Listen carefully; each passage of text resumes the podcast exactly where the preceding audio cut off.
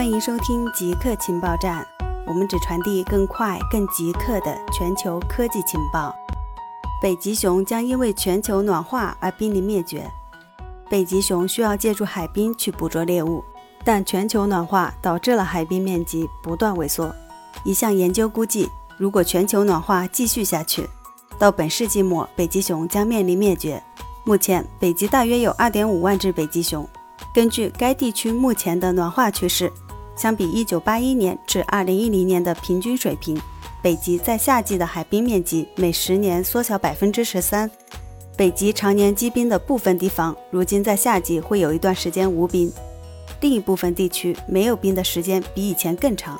研究人员计算了熊的能量需求，以判断它们在空腹的情况下能生存多长时间，尤其是雌熊和幼崽能生存的时间。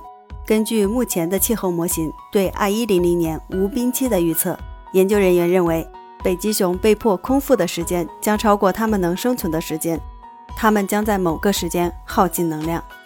印度电信巨头研发智能手机挑战中国公司，谷歌将与印度细石工业合作研发新款智能手机，交易金额为45亿美元。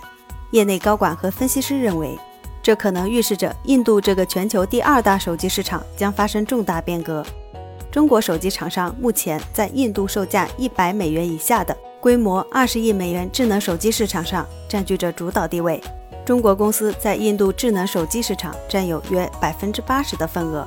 调研机构 Canalys 研究总监多西表示，按照以往的经验，信实工业将以更低的价格抢占其他品牌的生意。对低端智能手机市场构成切实威胁。以上就是本期节目所有内容，固定时间、固定地点，我们下期再见。